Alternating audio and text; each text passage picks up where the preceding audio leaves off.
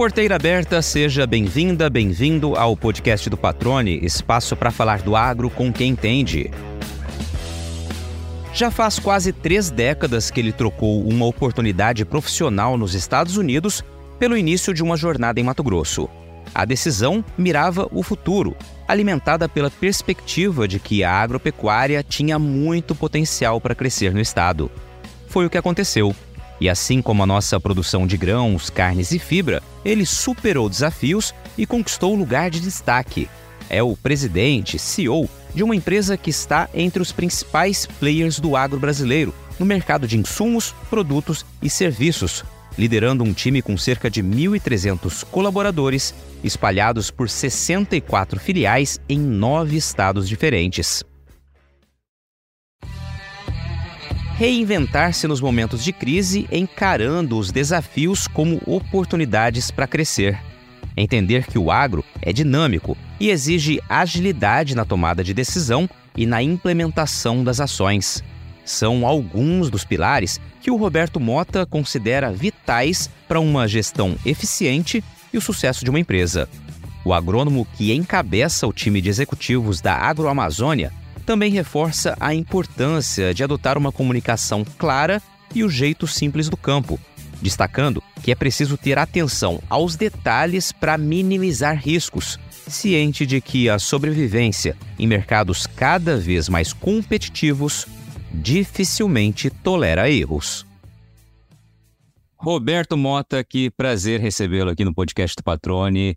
Obrigado por ter aceitado o convite, já um convite já de algum tempo, né? Você passou aí por uma correria, precisou esperar um pouquinho para que a voz estivesse 100%, né, pronta para conversar com a gente. Te agradeço, cara, por ter aqui, ter aceitado o convite. Seja bem-vindo ao podcast Patrone. Como é que você está?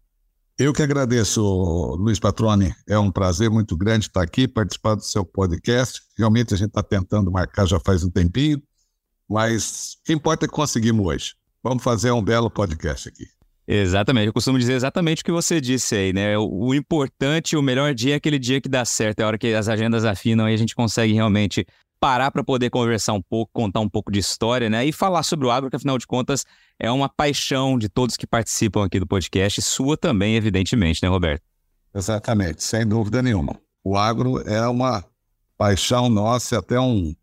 A gente analisou e estudou a cultura da agroamazônia. Até contratamos uma empresa para isso, de São Paulo, onde eles, a Sumitomo, que é a dona da agroamazônia, empresa japonesa, eu já estou aqui há 29 anos, eu já sabia qual era a cultura da empresa, mas eles quiseram checar para ver se é isso mesmo, se a empresa era essa. Então, essa, essa empresa visitou todas as nossas filiais e a matriz e conversou com muita gente e realmente a nossa cultura é, mostra que a equipe da Agroamazônia, são quase 1.300 funcionários, colaboradores, né?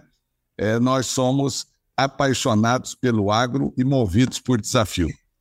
Então, pessoa que é apaixonada pelo agro, apaixonada pela agroamazônia, apaixonada pelo cliente, que é o agricultor, o pecuarista, apaixonado pelos fornecedores e apaixonado pelo agronegócio. E movidos por desafio, porque o agro é muito dinâmico, um ano é diferente do outro, tem muita coisa boa, mas tem muita dificuldade também. E a gente tem que gostar mesmo e ser apaixonado e entrar na nossa veia para poder enfrentar e poder trabalhar e poder ajudar, contribuir com os produtores rurais através de produtos e serviços de alta qualidade, para que esses produtores rurais, agricultores e pecuaristas tenham uma boa produtividade comercialize bem a produção e tenha uma boa gestão do negócio e, consequentemente, tenha uma boa rentabilidade no negócio de maneira sustentável. Porque o sucesso do nosso cliente é o nosso sucesso. Se nosso cliente vai bem, nós vamos bem. Se nosso cliente vai mal, nós vamos mal. Então, a gente tem que estar tá aí sempre contribuindo para que o produtor rural ele possa produzir alimentos para alimentar uma população mundial em constante crescimento.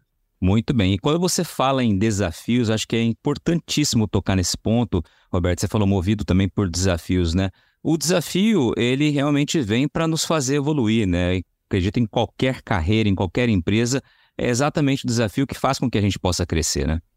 Sem dúvida. Os desafios faz a gente evoluir, faz a gente crescer. Aqui, durante esses 29 anos que eu estou na Agroamazônia, é, nós passamos por muitos desafios. Né? Então, eu sempre brinco aqui: nós batemos muito e apanhamos muito, mas mais batemos do que apanhamos. Por quê? Porque é, é, é, são desafios são desafios de preço da soja, do milho, do algodão, da arroba do boi, são desafios de clima, são desafios de pragas, doenças, são desafios na comercialização, na oferta, na demanda do produto, são desafios na gestão da empresa. Então, tem muitos desafios no dia a dia é, que a gente tem que enfrentar. E concordo 100% com você, nos momentos que nós tivemos dificuldade, nas crises que nós tivemos no agronegócio, é, não foi fácil, mas a gente aprendeu muito. A gente começa a olhar oportunidades, a gente começa a buscar oportunidades, a gente começa a olhar mais o detalhe. E às vezes, no detalhe está o sucesso ou o fracasso.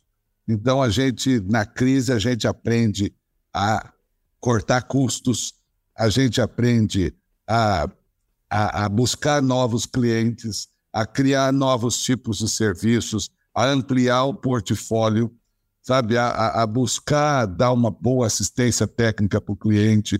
Você busca a gestão e o controle é, muito maior do negócio para você é, ficar vivo naquele momento de crise.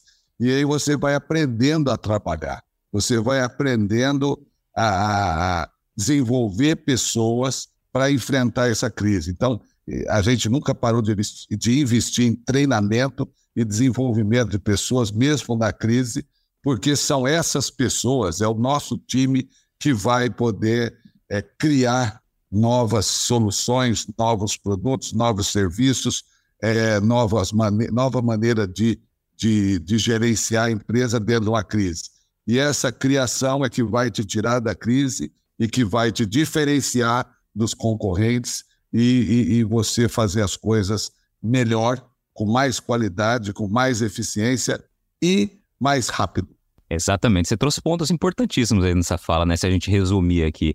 Ah, na crise, então, olhar muito mais para os detalhes, né? Não dá para deixar de olhar para os detalhes, minimizar total possibilidade de erro, qualquer possibilidade de erro, e não deixar de pensar adiante, né? Você falou em investimento, falou em ser realmente diferenciado, né? E ser mais ágil, ser mais rápido, né? Chegar antes, oferecer inovações o quanto antes. Agora, Roberto, antes da gente seguir falando um pouco da tua história na, na Agroamazônia, vamos aqui para o nosso tradicional histórico do nosso convidado, nossa convidada, né? Vamos entender um pouquinho da tua trajetória. Eu sei que você é agrônomo formado pela Exalc, mas eu quero saber um pouquinho da tua origem, né? Como começa a vida do Roberto Mota, né? De onde você é, como começa a tua relação com o agro? Vamos lá.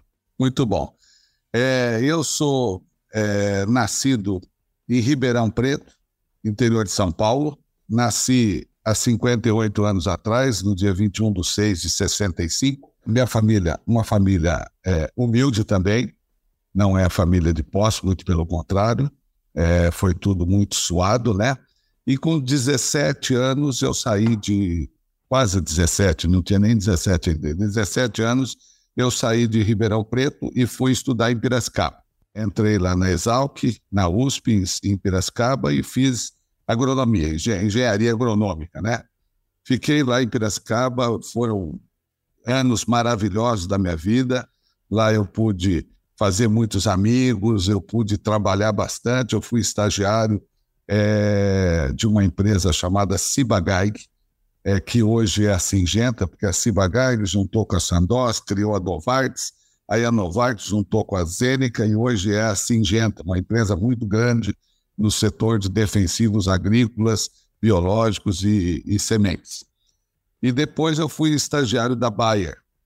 É, Bayer, que inclusive é um, grande fornecedor da Gramagênia hoje. Fui estagiário por dois anos da Bayer, lá em Piracicaba, onde eu publiquei 33 trabalhos, trabalhava na área de pesquisa e desenvolvimento, trabalhava bastante, final de semana, férias, por que, que eu entrei nesse segmento? Eu vou ser sincero, eu só entrei nesse segmento que a gente chamava lá na escola de fitotecnia, é porque tinha uma bolsa.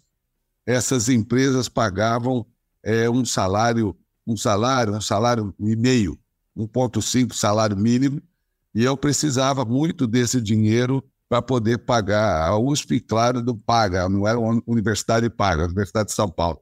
Mas eu tinha que me sustentar lá, morar numa república. A gente morava numa república chamada Fazendinha, uma república tradicional, tem mais de 60 anos, e que a gente morava em 11 pessoas, 11 amigos. E tinha um custo, então eu precisava fazer dinheiro também nisso aí. Então eu comecei nesse segmento, porque, sendo sincero, porque me pagava essa bolsa né, no estágio. E aí, quando você entra num segmento e você não. Eu nunca fui fazendeiro, eu sempre gostei do agronegócio, mas eu nunca. A família nunca mexeu com fazenda, nada. E aí eu fui entendendo dessa parte de fitotecnia, de controle de pragas, doenças e ervas daninhas.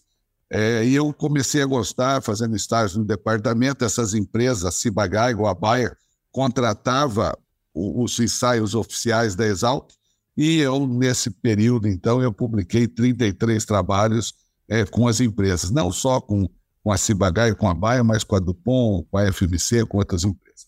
Beleza, aí eu fiquei lá, então trabalhava muito também, sempre gostei de esporte, eu fui lá na Exalc, presidente da, da AALC, que é a Associação Atlética e Acadêmica Luiz Queiroz, fui presidente lá, fui diretor de centro acadêmico, então sempre fui muito ativo, sempre gostei, comissão de formatura, foi bacana, foi, foram anos maravilhosos na minha vida, conheci muita gente, aprendi muita coisa, aprendi a lidar com gente, morar em 11 caras na mesma, na mesma casa não é fácil, isso assim, a gente aprende a lidar com gente, cada dia um acorda de um jeito, então a gente tem que aprender a dividir, a conviver e trabalhar em equipe também, né? Para mim foi uma escola, uma grande escola esse período lá, e quando eu me formei, até um pouco antes de me formar, eu ainda estava fazendo as provas finais, eu fui contratado pela Dupont. E aí a Dupont me contratou e eu terminei as minhas provas tal e já comecei a trabalhar na Dupont. Eu me formei com 21 anos na Exalc e fui trabalhar na Dupont é, e trabalhei durante oito anos na Dupont. Durante esse, esses oito anos, eu tive sete cargos e eu morei em quatro cidades. Comecei em Bauru como representante técnico de vendas.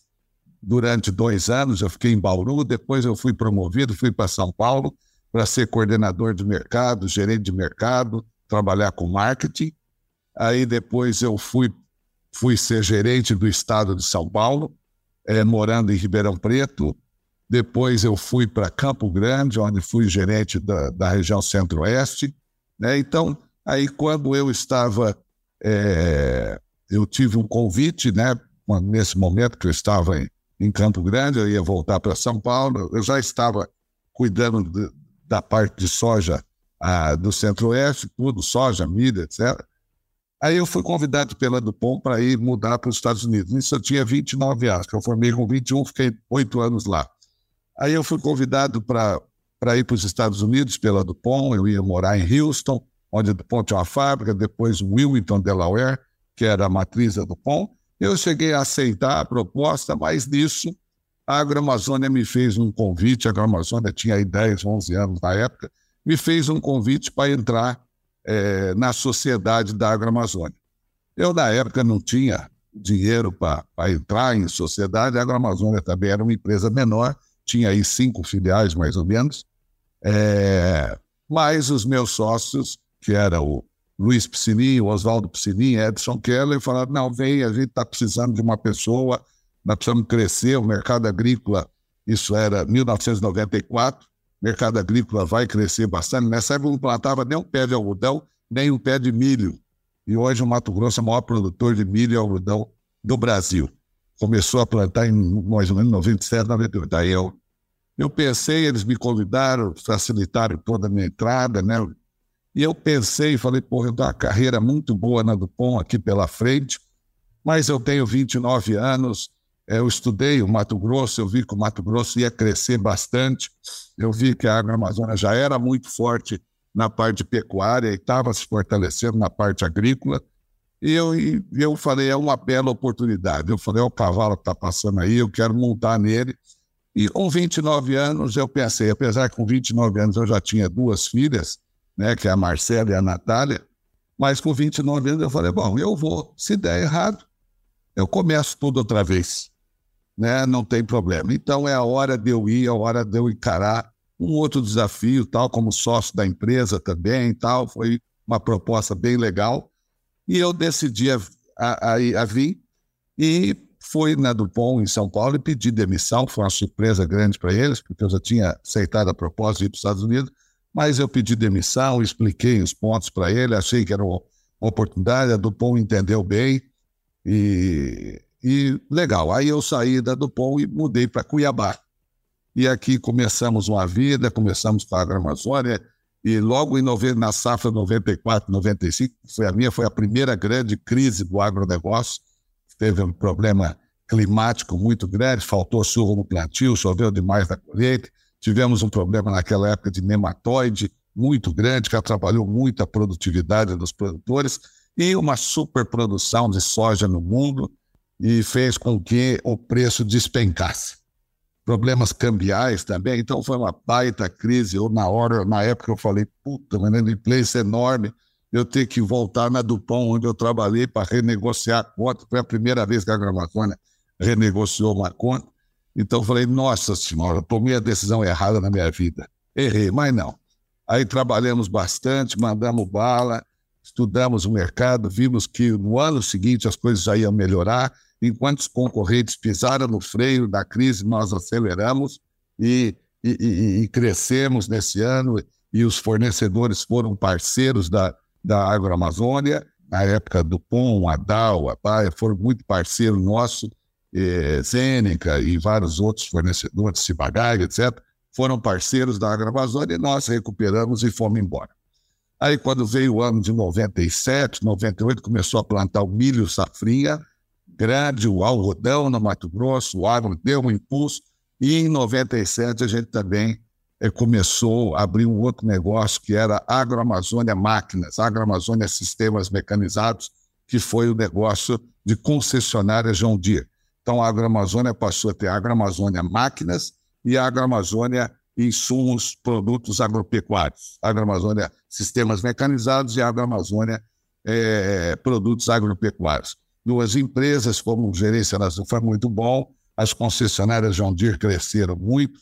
Hoje, essa empresa existe, né? mas é, eu vou falar daqui a pouquinho nessa sequência. E aí fomos crescendo, passamos por outra crise em 2004, 2005, né? que foi o ano que veio a ferrugem asiática da soja, mais problema cambial, climático, superprodução, mesma coisa. Foi uma crise pesada nós enfrentamos elas, com ela, conseguimos sair com muito trabalho, mas fomos crescendo, fomos abrindo filiais, saímos ali de cinco, que eu falei para você, chegamos até 24, 25. Foi quando, no ano de 2012, nós tivemos o primeiro contato com a Sumitomo. Foi a primeira reunião que foi em Tóquio, quando eu fui assistir o jogo Corinthians e Chelsea na final da, do Mundial lá. Excelente lembrança, viu, Roberto? Excelente lembrança, aliás. Viu? É, exatamente. Sou corintiano hoje e fui assistir lá o, o jogo Corinthians e Chelsea com alguns amigos. E a, a Sumitomo ligou para mim perguntou se eu tinha tempo para falar com eles. Eu falei, sim, um dia depois do jogo eu estou livre. Aí eu fui, fiz uma apresentação sobre o agronegócio, sobre a agroamazônia e tal. Estava muito feliz porque o Corinthians tinha ganho, tinha sido campeão mundial, inclusive o último campeão mundial das Américas é o Corinthians, de lá para cá só somente os europeus ganharam. Não posso deixar de falar isso, né, Luiz? E aí, né, patrônio? Aí eu, bom, aí foi a apresentação, foi bom. E aí daí em diante começou o namoro com a Sumitomo, até que em maio de 2015 a gente vendeu 65% da empresa e depois em dezembro de 2018 vendemos outros 35% da empresa.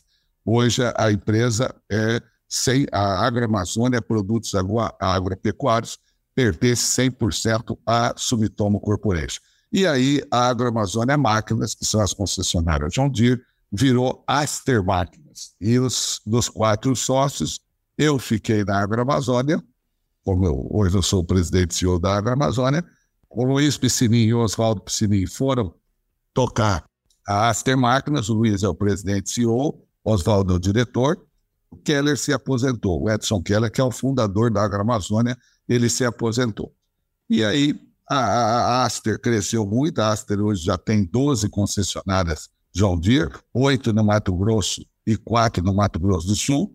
A empresa cresceu muito, eu sou sócio lá ainda, mas só faço parte do conselho e trabalho full-time na Agroamazônia, lá eu sou conselheiro, e a empresa lá cresceu bastante, a Agroamazônia, aqui com a Sumitomo Corporation também cresceu muito nesses oito anos de parceria, aumentou aí oito a dez vezes aí de tamanho, oito, nove vezes o tamanho dela, abriu várias filiais, hoje já estamos aí com 64 filiais em nove estados, cresceu bastante com a Sumitomo, melhorou a parte de gestão de risco, a parte de controles internos, a parte financeira, rede, etc. E, e estamos aí.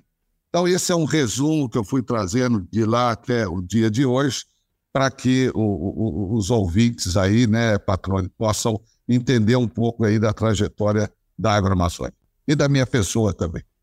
Uma baita trajetória, né? Com momentos importantíssimos de decisão, aquelas encruzilhadas que a gente é, se coloca na vida, né, para que lado escolher. Você trouxe muito bem a, a, o que levou a analisar o momento ali, antes de né, decidir realmente abandonar a proposta da Dupont para ir para os Estados Unidos. Logo na sequência, uma crise que lhe faz repensar, né? E foi, tomei a decisão correta ou não, ou seja, realmente uma história que mostra como a vida nos traz oportunidades, nos traz surpresas, mas nos, nos, nos, exige também decisões e pulso firme, né, de fato, para aguentar aí realmente a decisão que a gente tomou. As consequências dela, e felizmente, né, uma trajetória muito positiva. Olhando fica fácil, né, Roberto, olhar para trás e falar, ah, deu tudo certo, mas é, obviamente é, foram momentos aí de muito pensamento e muito trabalho para que os resultados viessem. Você está ouvindo o podcast do Patrone, agroinformação com quem entende. Deixa eu te fazer algumas perguntinhas aqui que são importantíssimas para quem nos ouve aqui. Primeiramente, é, o que, que, te levou? Você disse que a família não tinha, né? Era de origem humilde, não tinha fazendas, enfim, não tinha ligação com agro. O que, que te levou a decidir pela agronomia? Esse é um ponto. O segundo ponto é qual era o teu apelido na Exalc, porque não pode passar exalquiano aqui sem falar, né? Trazer um pouquinho disso. E aí, essa aqui vai vir de graça, essa pergunta, porque você deixou a bola quicando, né? Como foi ser um bando de louco lá no Japão? Perfeito. Primeira pergunta é por que agronomia? Né? Vou ser sincero, eu decidi fazer engenharia agronômica porque o meu vizinho, lá em Ribeirão Preto, ele é, era pai de duas amigas nossas lá, né? ele chamava seu Nelson, ele era engenheiro agrônomo, era o vizinho. E eu conversava com ele, era o pai da, da, das amigas. Eu era menino. Mas eu conversava muito com ele. Ele era um engenheiro agrônomo da parte da, da DIRA, da Divisão Regional Agrícola lá de Ribeirão Preto. E ele me falava sobre a profissão, sobre o agro, é, e batendo papo. Eu fui gostando. Aí eu comecei a me interessar por causa desse meu vizinho. Depois eu comecei a ler, comecei a, a, a aprender um pouco mais. Aí eu falei, é esse caminho que eu vou seguir. Eu, eu falei, eu pensei bastante e decidi. Mas a minha decisão, o início de tudo foi por causa de um vizinho meu que era engenheiro agrônomo, né? E aí, na época, eu falei, não, eu vou fazer, eu estudei bastante, porque eu não podia estudar em escola particular, porque meu pai não tinha condição de pagar. Na época, eu fiz inscrição na FUVEST, que era USP, que era Exalc, e na VUNESP, que era Cabal, que era Unesp, né? Aí eu passei nas duas, optei por ir para Piracicaba e, e se tivesse que voltar tudo no tempo, é, faria de novo. Amo essa profissão, profissão espetacular. E tudo que você vai fazer, Patrone, é, você falou uns pontos bacanas aí. A, quando a gente tem que tomar a decisão, a primeira coisa, o primeiro conselho que eu dou é você estudar. Você estudar o que, que, que tem lá na frente.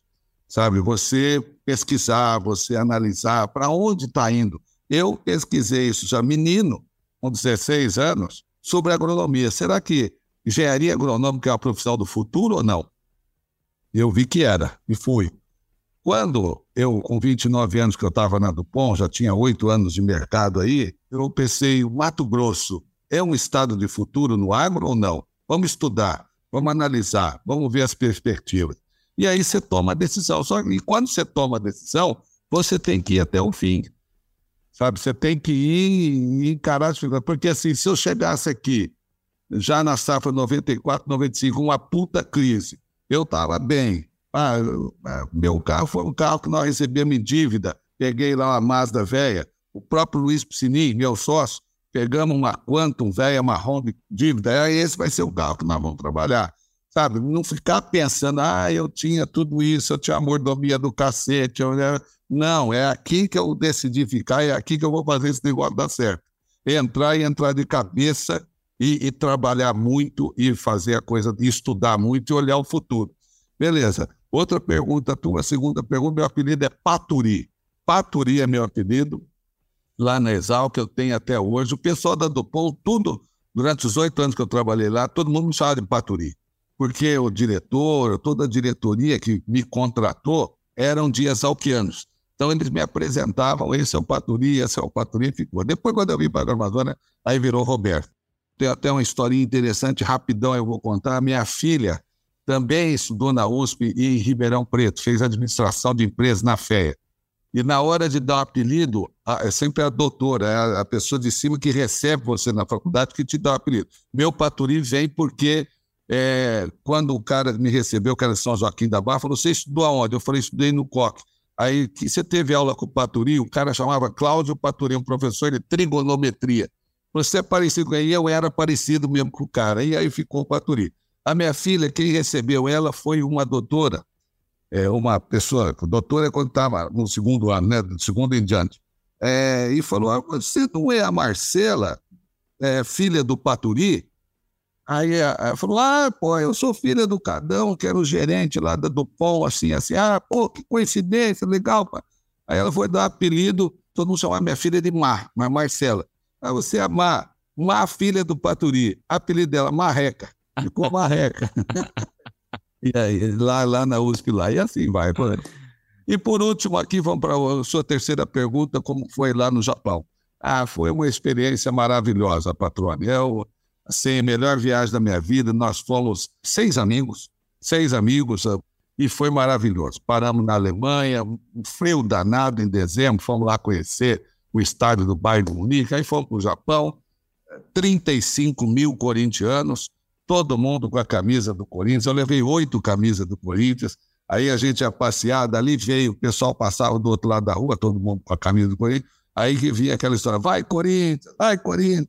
Aí o japonesado aprendeu, vai Corinthians, né? Vai Corinthians, né?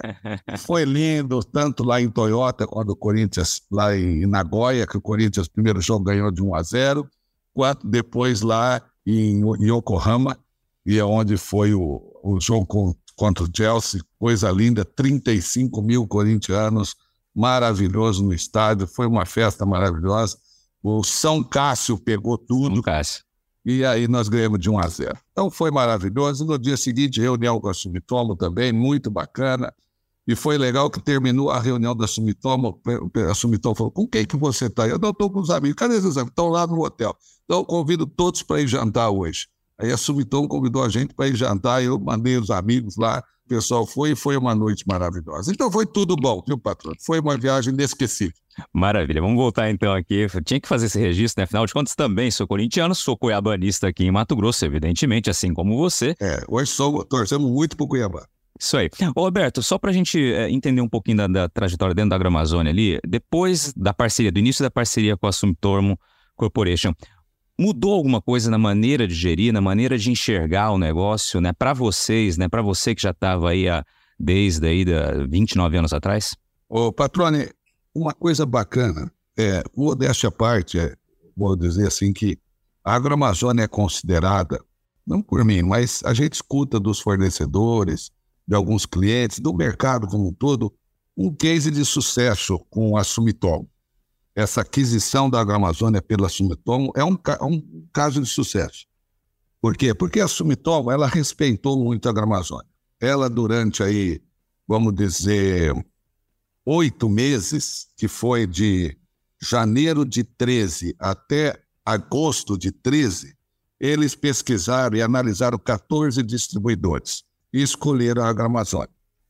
Então, pelo fato de escolher uma coisa boa, a, a Sumitomo respeitou a Agroamazônia. Falou, se eu analisei, se eu escolhi a Agroamazônia, porque a Agroamazônia tem coisa boa, então a nossa ideia não é mudar nada. Então, a nossa cultura, a nossa filosofia, missão, visão, valores, código de conduta, princípios, propósitos, mantiveram todos. Não mudou nada. A Sumitomo não mudou nada. A Sumitomo, o que, que ela fez quando ela chegou aqui? Juntos, nós analisamos os pontos para melhoria. O que, que nós precisamos melhorar? Isso, isso, isso. E aí melhoramos. Então, o que, que melhorou muito na Agroamazônia com a chegada da Sumitomo? A parte, a gestão financeira, a gestão da, de risco melhorou bastante, porque a gente faz hedge, muita coisa a gente compra em dólar, tem que vender em reais, compra em reais, tem que vender em dólar. Isso melhorou bastante, mesmo o barter, que é a troca de insumos por, por grãos, também melhorou a parte de controles internos, o planejamento. O japonês é muito forte em controles e muito forte na gestão financeira das coisas, sabe? Então, isso foi o ponto que a empresa melhorou. É claro que a, a, é, ela capitalizou a empresa, então a Sumitomo colocando dinheiro, a gente passou a ser mais competitivo, a gente passou a comprar produtos fertilizantes, sementes defensivos à vista. Sabe, comprava à vista. Quando você vai comprar à vista, com, dinheiro na mão, você tem maior poder de barganha. Então você consegue comprar melhor e ser mais competitivo no campo. Então, investimentos para abrir filiais. Você vê, nós abrimos aí praticamente 40 filiais em oito anos. Né? Isso é um número bacana é o número que fez a gente crescer bastante, além de comprar um distribuidor lá em Minas Gerais, que é a Nativa, que é um distribuidor que hoje tem oito filiais, é, que tem uma fábrica de fertilizantes muito legal e tem uma estação experimental muito legal.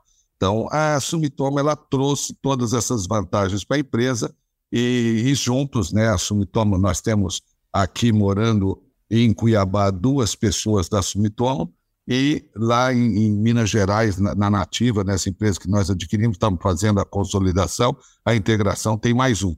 Então, nós temos três pessoas da Sumitomo junto com a gente, e, e tudo isso, esse bom, esse excelente relacionamento que existe entre a Agroamazônia e Sumitomo, só fez é, ajudar a Agroamazônia a crescer.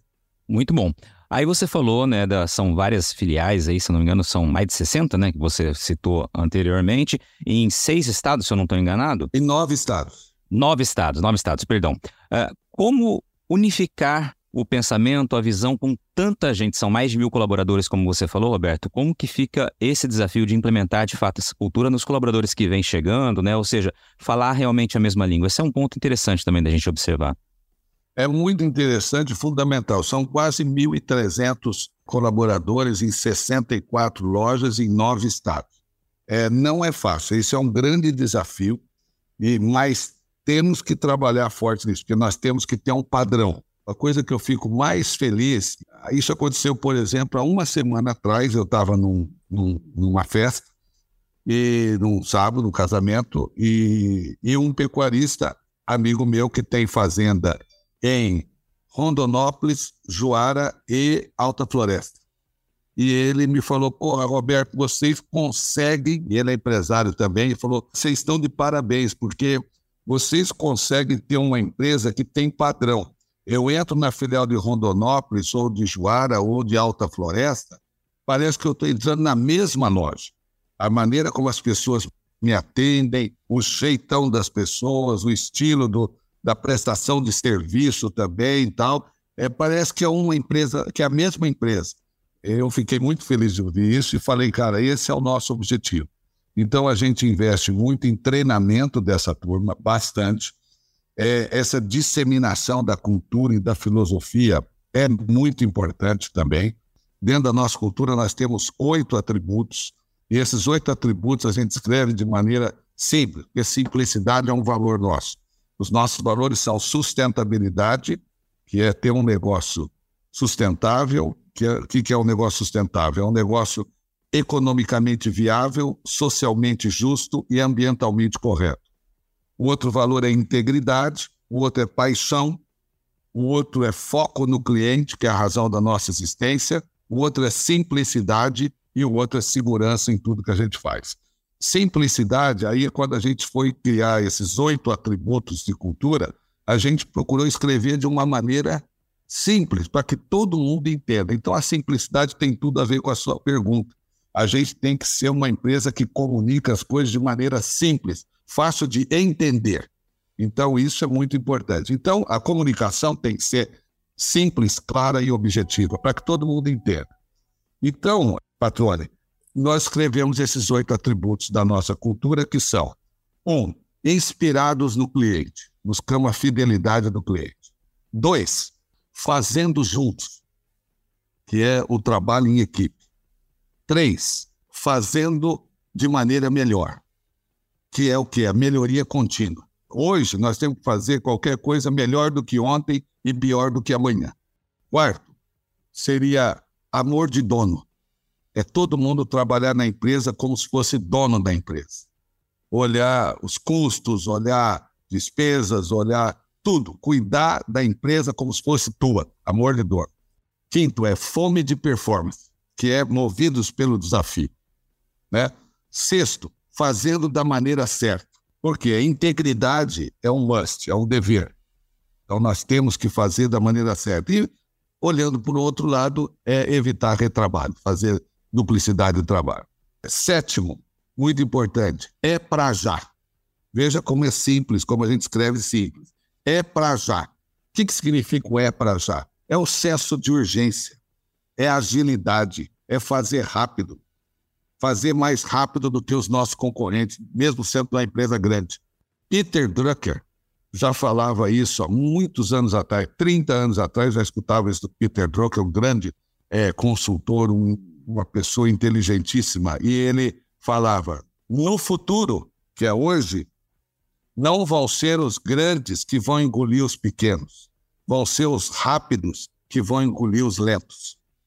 Então, hoje, fazer rápido e bem feito é um grande desafio. Então, por isso, é para já. E o oitavo atributo é vida balanceada. É você equilibrar sua vida pessoal com a vida profissional e para ter uma boa saúde emocional e você estar tá, é, bem. É o segredo do sucesso você fazer as duas coisas bem feitas. Então, dentro dessa cultura, a gente procura disseminar entre todas as filiais os nove estados. Então, como? É de maneira escrita, é por live, é por Teams, é por Zoom, é por qualquer coisa. Eu mesmo visito várias filiais, eu mesmo faço várias apresentações. Todos os colaboradores que entram na empresa, a gente procura dar um, um, um treinamento forte nessa linha para eles e quando são os gestores, a gente tem aqui em Cuiabá a integração dos novos gestores. Então, eles vêm para cá, ficam aqui uma semana em treinamento, os novos gestores. E eu faço a abertura e eu faço uma apresentação para eles de duas horas, falando muito sobre filosofia, sobre cultura, sobre processos, procedimentos, sobre a agronomia. Depois, vem todas as áreas treinando essas pessoas. E quando eu visito nas filiais, estive há 15 dias atrás lá em Minas Gerais, na Nativa, reuni todos os colaboradores, eh, todos os gestores de todas as filiais, fiz uma apresentação de quatro horas para eles, fui na fábrica, reuni 40 pessoas da fábrica, fiz uma apresentação para eles também, fui na estação experimental, falei com todo mundo. Então, esse tipo de coisa é só falando e mostrando e agindo, sabe? Nossa empresa, a gente sempre busca ter um ambiente legal de trabalho, um clima organizacional legal. Para você ter isso, você tem que ter uma empresa transparente, uma empresa ética e uma empresa justa. E aqui tem que ter respeito. Não aceitamos, está no nosso código de conduta. É, aqui é zero de discriminação. É inegociável a discriminação, seja por raça, seja por gênero, seja por orientação sexual, seja por religião, seja por cargo, não importa. Aqui é zero de discriminação. E se tiver problema, não queremos saber é, quanto tempo de casa tem, qual cargo, se é bom, se é. Não, não, é inegociável. Então a gente procura ter isso e tem que agir, tem que ter atitude, não é só falar, atitude para fazer hoje as pessoas, essa nova geração, valorizam muito isso numa empresa essa justiça, essa ética, esse código de conduta, é ter um ambiente legal de trabalhar. Esse é o foco nosso. A gente foca muito nas pessoas, busca sempre ter um time de pessoas treinadas, capacitadas, motivadas, engajadas. Uma pessoa engajada é mais do que uma pessoa comprometida. Engajamento é igual a comprometimento mais entusiasmo. E a confiança, credibilidade, tanto do cliente, do fornecedor, da equipe, confiança é a grande palavra do século XXI. E a gente busca paixão, a gente busca treinamento, porque a gente quer pessoas que amem o que fazem. Porque a pessoa motivada, ela passa essa motivação para o cliente e o cliente percebe que ele está trabalhando numa empresa com qualidade. No passado, há quase 30 anos atrás, quando a gente implantou a qualidade total aqui, eu lembro direitinho que o professor ele falava: quando você não conhece uma empresa, se ela tem qualidade ou não, seja uma loja no shopping, uma loja de calçado, de roupa, de carro, não importa, eletrodoméstico, as duas primeiras coisas que mostram se a empresa tem qualidade ou não é, primeiro é o sorriso, o brilho no olho da pessoa que te recebe na loja, que vai te atender. E o segundo é a limpeza dos banheiros. Né? Isso mostra se a empresa tem qualidade ou não antes de você conhecer a empresa. Então, nós queremos pessoas apaixonadas, com saúde emocional boa. No século XIX, as empresas buscavam o quê nas pessoas? Braços e pernas. No século XX, buscava cérebro. E no século XXI, as empresas buscam coração. Muito bom, eu gostei demais. Não, não fiz nenhuma interrupção aqui, porque realmente foi uma fala muito interessante aqui, Roberto, de, de trajetória, de como passar visão, valores e tudo mais, como unificar o time e arrematou aqui com, com, um brilhante pensamento, uma brilhante tradução né, do que é a realidade. Ou seja, além de tudo, vocês, como corporação, se modernizaram, se adequaram à realidade contemporânea, o que a gente vem vivenciando. Né? Isso é realmente fundamental. As gerações mudaram, os pensamentos muita gente é, mudou, mudaram também, então é importante estar atualizado, né? Fundamental esses pontos que você comentou aqui. Só para fazer aqui um, um aproveitar um, um, gancho teu, você falou sobre um determinado momento quando você fez uma citação de que é, no futuro, né, e a gente já vivencia ele, não serão só as grandes empresas que vão né, engolir as pequenas, mas também aquelas que são menos ágeis, né? Ou seja, aquelas que não são rápidas o suficiente, elas também vão ficar vão ficar para trás, mais ou menos isso que você mencionou.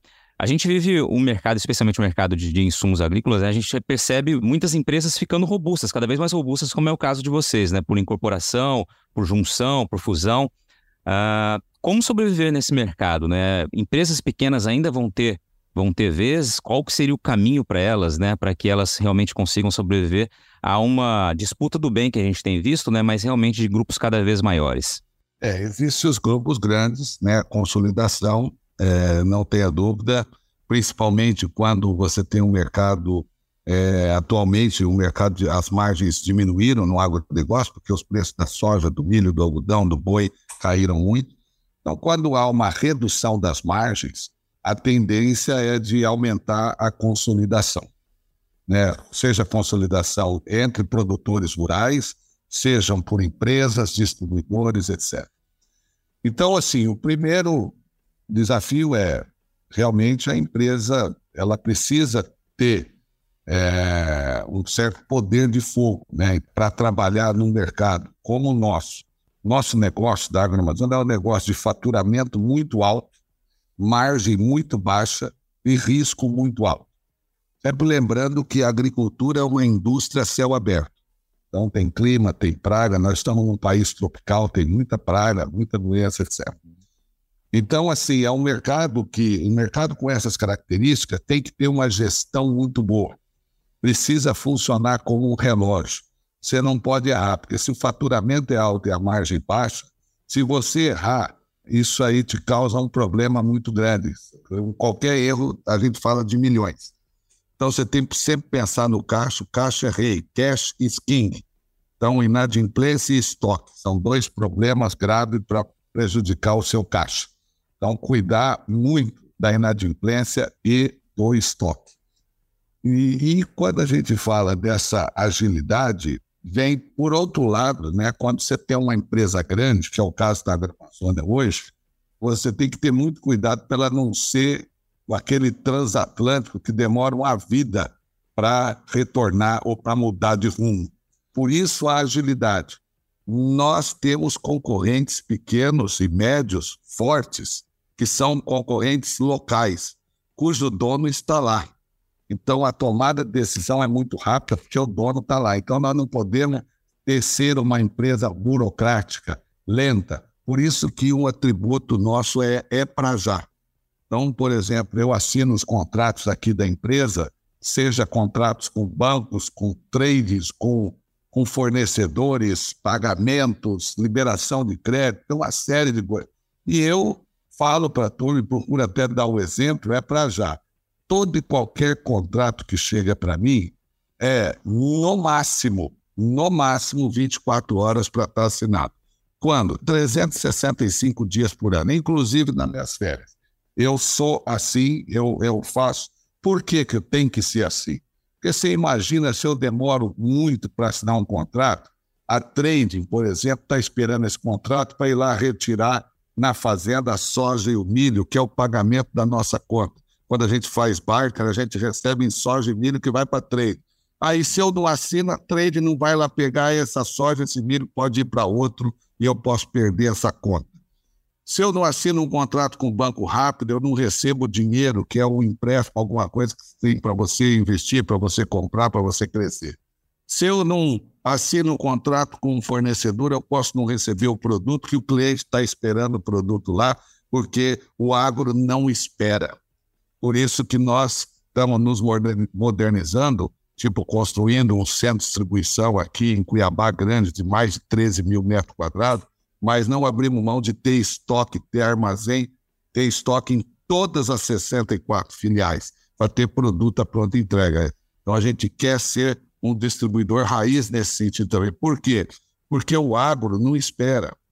Você não pode demorar quatro, cinco dias para entregar o produto para o cliente. Ele não pode chegar assim, ô lagarta, para de comer a folha da soja aí, ou percevejo, para de sugar aí a soja, o grão, porque o meu produto só vai chegar daqui cinco dias. Não, é para já. O cliente precisa do produto, a lagarta está lá comendo a soja dele, você tem que entregar o produto na hora. Você tem que ter a pronta entrega no seu depósito ali na filial, perto da fazenda dele, para que ele receba o produto, aplique e já faça o controle, que é muito dinheiro envolvido. Então, o agro ele é, o, ele, ele é muito dinâmico. Então, tudo isso a gente tem que ser, ter agilidade.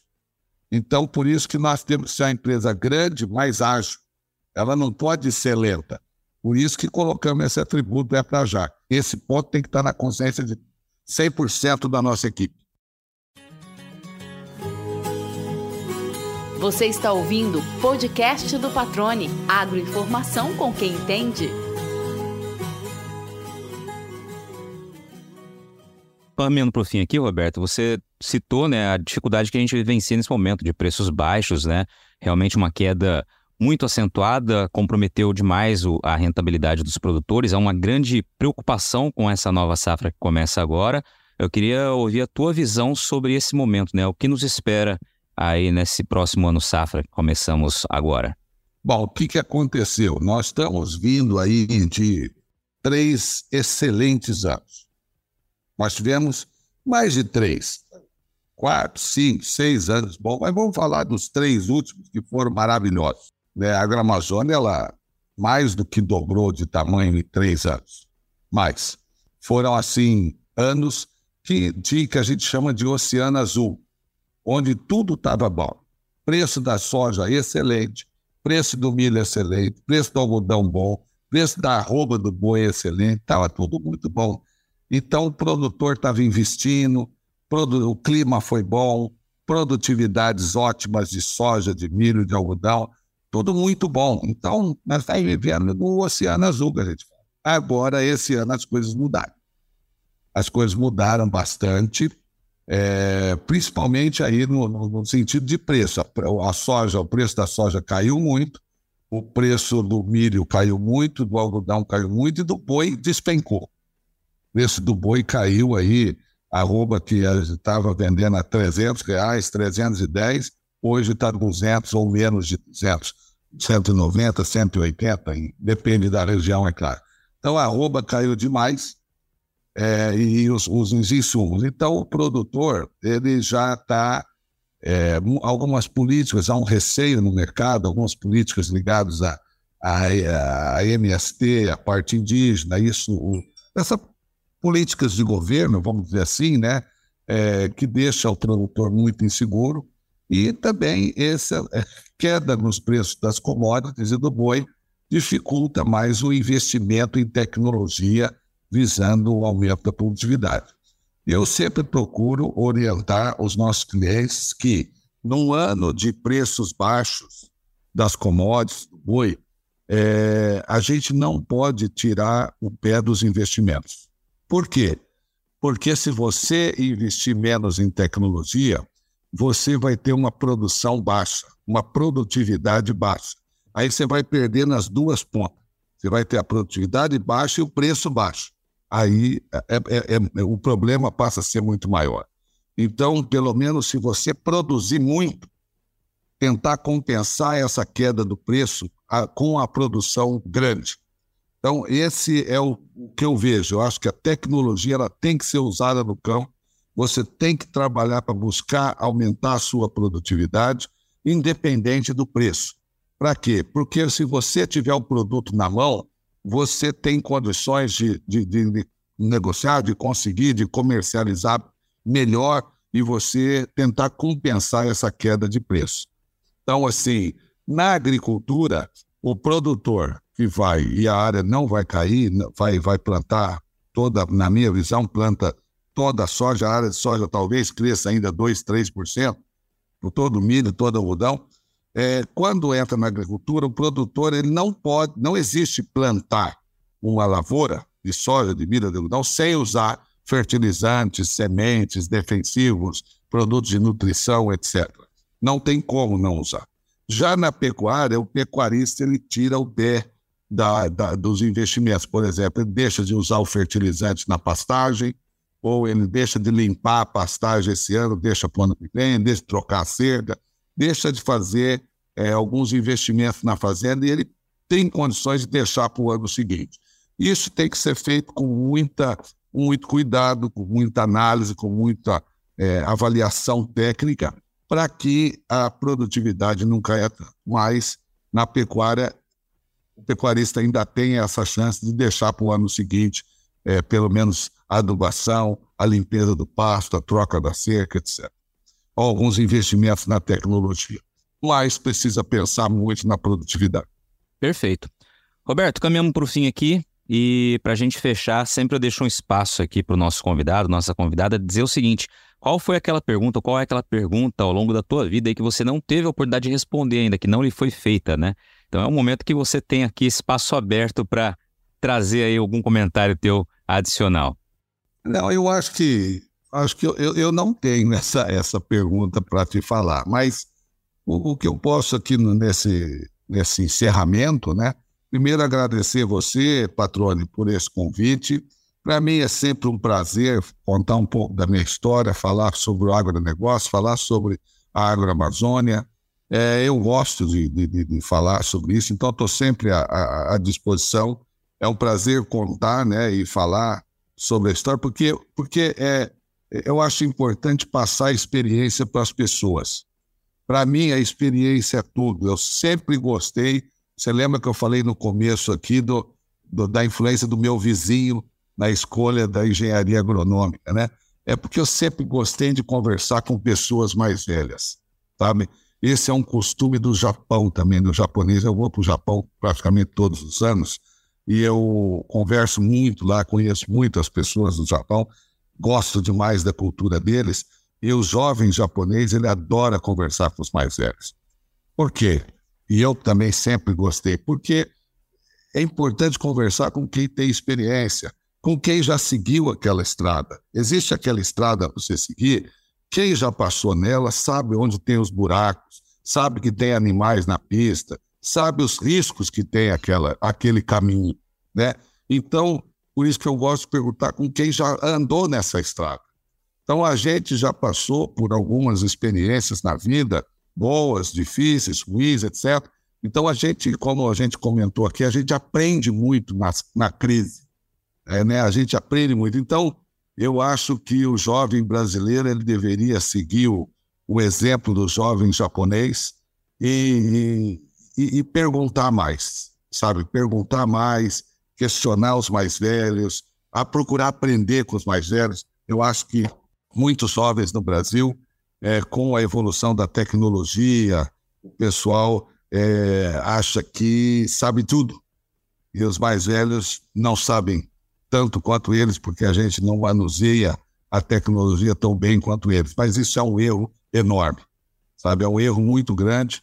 É, é comum eu estar num coquetel no Japão, um jovem está olhando o que eu estou bebendo, o que eu estou comendo, quem eu estou conversando, aí a hora que dá um espaço, ele chega trazendo o que você está comendo e o que você está bebendo, exatamente para perguntar é, como foi, como, como, foi a sua experiência, como você chegou onde você chegou, o que, que você fez, o que, que você aprendeu, o que, que você não faria de novo, o que você faria de novo, que conselho você dá para ele, para ele crescer, para ele chegar a ser um presidente, CEO de uma empresa também. Então, eles perguntam isso, isso é uma coisa que eu acho bacana. Então, por isso que eu gosto de participar desse podcast, para alertar ah, principalmente os jovens de, de ter essa essa garra, essa vontade de estudar, de trabalhar, nada vem de graça, nada vem de graça. Eu saí do zero, graças a Deus, tenho muito mais do que eu esperava ter na vida, mas tudo foi estudando e trabalhando, estudando e trabalhando, bastante. É assim que, que cresce na vida, não tem outra receita.